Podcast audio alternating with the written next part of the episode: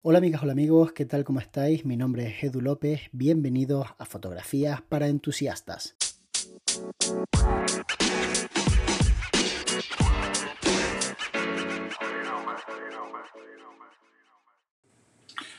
Hola Edu, soy Vicente de Valencia. Primero de todo, mi enhorabuena por este magnífico podcast.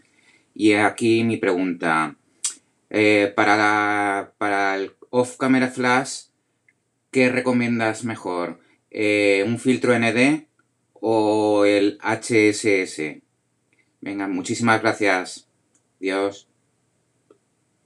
Creo que esta es una de las preguntas más interesantes que habéis hecho en todo el tiempo que llevamos grabando este podcast. La verdad es que la respuesta es bastante densa, así que te animo a que le des dos buches al café antes de seguir escuchando este episodio del podcast. En primer lugar, debemos dejar claro que cuando uno hace fotografías sin utilizar un flash, únicamente trabajando con luz del sol, es bastante fácil exponer una imagen porque puedes elegir la velocidad de obturación que quieras y la apertura del diafragma que quieras. Entonces, si tú estás trabajando a plena luz del día y te apetece, por ejemplo, utilizar un diafragma muy abierto para conseguir un fondo muy desenfocado, puedes trabajar perfectamente a 1.4 y elegir una velocidad de obturación que complemente esa apertura, por ejemplo, un 8 milavo de segundo. Y con eso tendrías una exposición correcta. El problema cuando trabajamos con flash está en que los flashes no sincronizan a cualquier velocidad.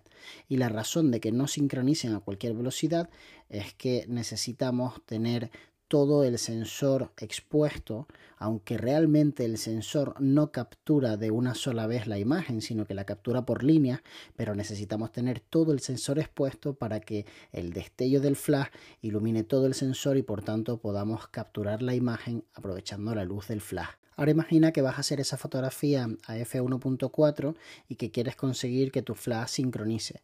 Entonces puedes utilizar un filtro de densidad neutra que te permita trabajar con una velocidad de obturación de un 250 de segundo.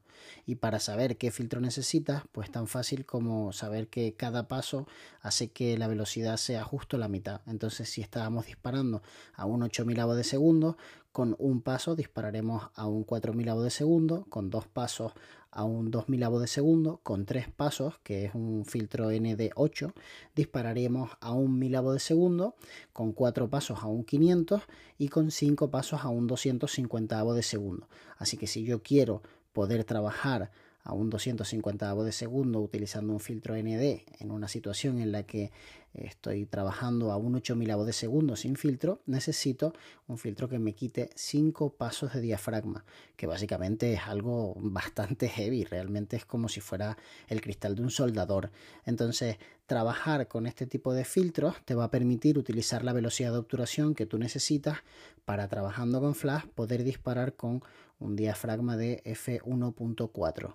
Esto tiene una cosa muy buena y es que realmente la potencia que estés utilizando en el flash no va a variar en función de la velocidad con la que trabajes. Por ejemplo, si estás trabajando con el flash al 100% de potencia, 500 vatios, por ejemplo, en el caso de un Profoto B10 Plus, pues van a ser 100% de potencia, trabajes a un 250 de segundo o a un 125 de segundo. No va a afectar para nada la cantidad de brillo que es capaz de hacer llegar tu flash al sujeto. Por ejemplo, imagínate que estás haciendo un retrato, tienes a la persona en primer plano y entonces la estás iluminando a contraluz con tu flash.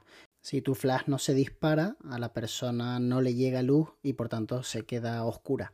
Entonces, si tú eh, disparas el flash y trabajas con una velocidad de un 250 de segundo, pues fantástico, tienes tu foto. Pero si cambias a un 125 de segundo, realmente la cantidad de luz del flash que le llega a tu modelo es exactamente la misma. Lo que cambia es un poco el ambiente, que va a tener mucha más luz. De hecho, va a tener justo el doble de luz. Y eso te puede ayudar pues a que tu fotografía sea menos dramática, a que tenga un aspecto un poquitito más luminosa. Entonces, lo bueno de este sistema es que puedes trabajar utilizando una velocidad de obturación u otra en función del resultado que quieras conseguir. ¿Qué pasa cuando trabajamos con HSS?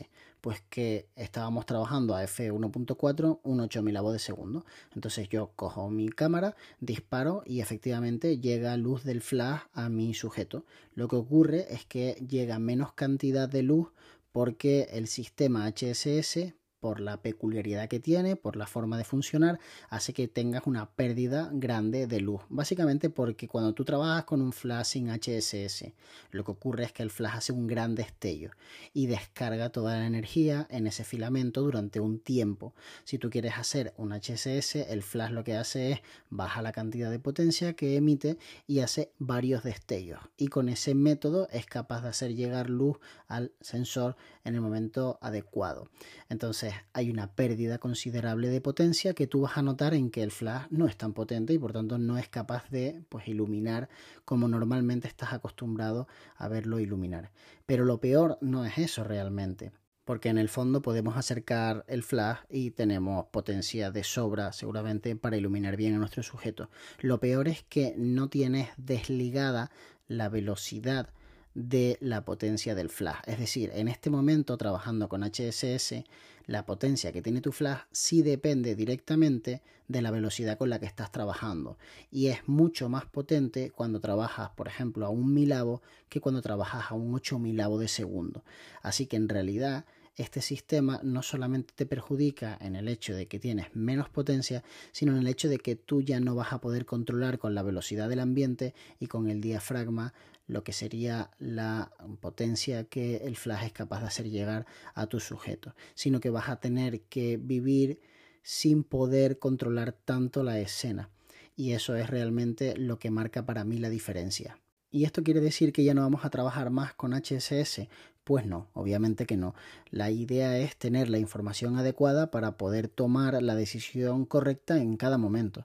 Por ejemplo, uno de los problemas de trabajar con filtro de densidad neutra es que la velocidad, como solamente puedes trabajar a un 250 de segundo para poder utilizar toda la potencia del flash, no vas a poder utilizar velocidades más altas que te pueden hacer falta en determinadas fotografías.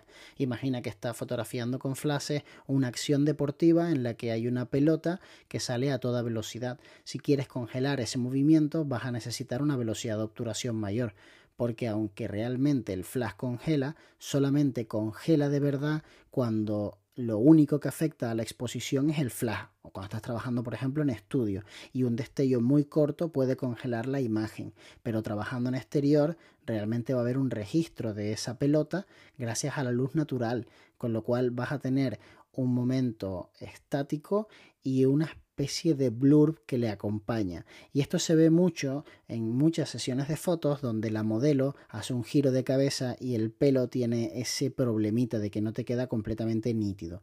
En esos casos es mejor trabajar con HSS y velocidades de obturación mayores a un 250 de segundo. Y uno de los problemas de trabajar con HSS es que la duración de los equipos va a ser menor porque el desgaste que sufre es mayor.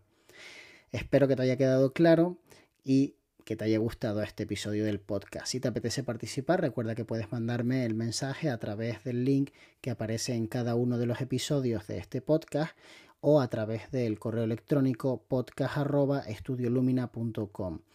Nos vemos muy pronto. De hecho, nos vemos mañana.